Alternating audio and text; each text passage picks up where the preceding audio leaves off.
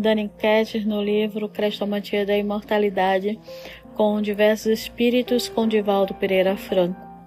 Capítulo 60 Em torno da fé. Disse o crente renovado pela fé.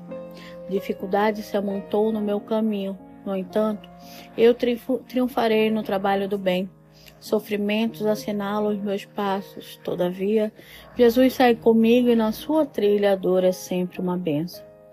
Disse o crente aclimatado à fé. Oportunidades e serviços não me faltam. No entanto, sinto-me desencorajado e fraco. Chamados do Senhor chegam-me ao coração a cada instante. Todavia, Jesus mesmo sabe das impossibilidades que me cesseiam a esperança e as forças. O primeiro vive a fé, o segundo acomoda-se à fé. O crente renovado movimenta-se no campo da ação em múltiplos labores. É a mão que oferece auxílio sem alarde. É o coração compreensivo que atende sem ruído. É o amigo que favorece recursos socorristas sem algazarra. É o enfermo que medica enfermidades sem reclamações. É o orientador que norteia atormentados sem superioridade. É, em suma, o irmão de todas as horas que esclarece e ajuda sem cansaço. O crente, aclimatado, revela-se igualmente em todos os momentos no auxílio ineficiente, à base da reclamação, na palavra esclarecida assinalando queixas, no socorro precipitado, sem continuidade na atitude protetora que humilha, no serviço que presta com rapidez, na conduta, enfim, que mantém entre os companheiros de comunidade, exibindo sempre a palavra contundente e a atitude intolerante. O primeiro, quando convidado ao trabalho, responde: Estou pronto.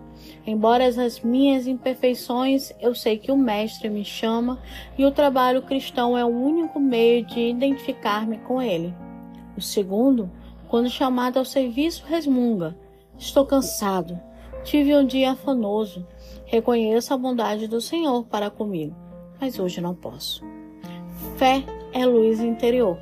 Quem a carrega não a pode guardar debaixo do molde, mas no velador, onde projete sua claridade, transformando-se em candeia viva arder incessante com o Espiritismo, doutrina de ação por excelência, o crente se renova dia a dia, vivendo a fé em todos os atos, experimentando-a, passa a viver em permanente culto de serviço edificante, porquanto, com Cristo que emerge dos fundos dos tempos, a caridade faz-se o selo de identificação dos corações no abençoado solo das imperceptíveis realizações. Desculpa. Foi por essa razão que Allan Kardec, o apóstolo lionês, afirmou: a caridade é a alma do Espiritismo. Ela resume todos os deveres do homem para consigo mesmo e para os seus semelhantes. É por isso que se pode dizer que não há verdadeiro espírita sem caridade. Porque se a fé cristã é Jesus em luz na alma do homem, a caridade é a luz de Jesus no coração da humanidade inteira, descortinando novos horizontes para o mundo. A fé espírita brilha convidativa, renovando concepções em torno da vida e felicidade e felicitando o ser. Lindes Vasconcelos.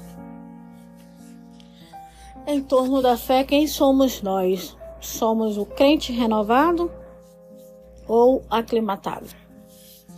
Somos aquele que, mesmo cansados, estamos lá disposto a trabalhar?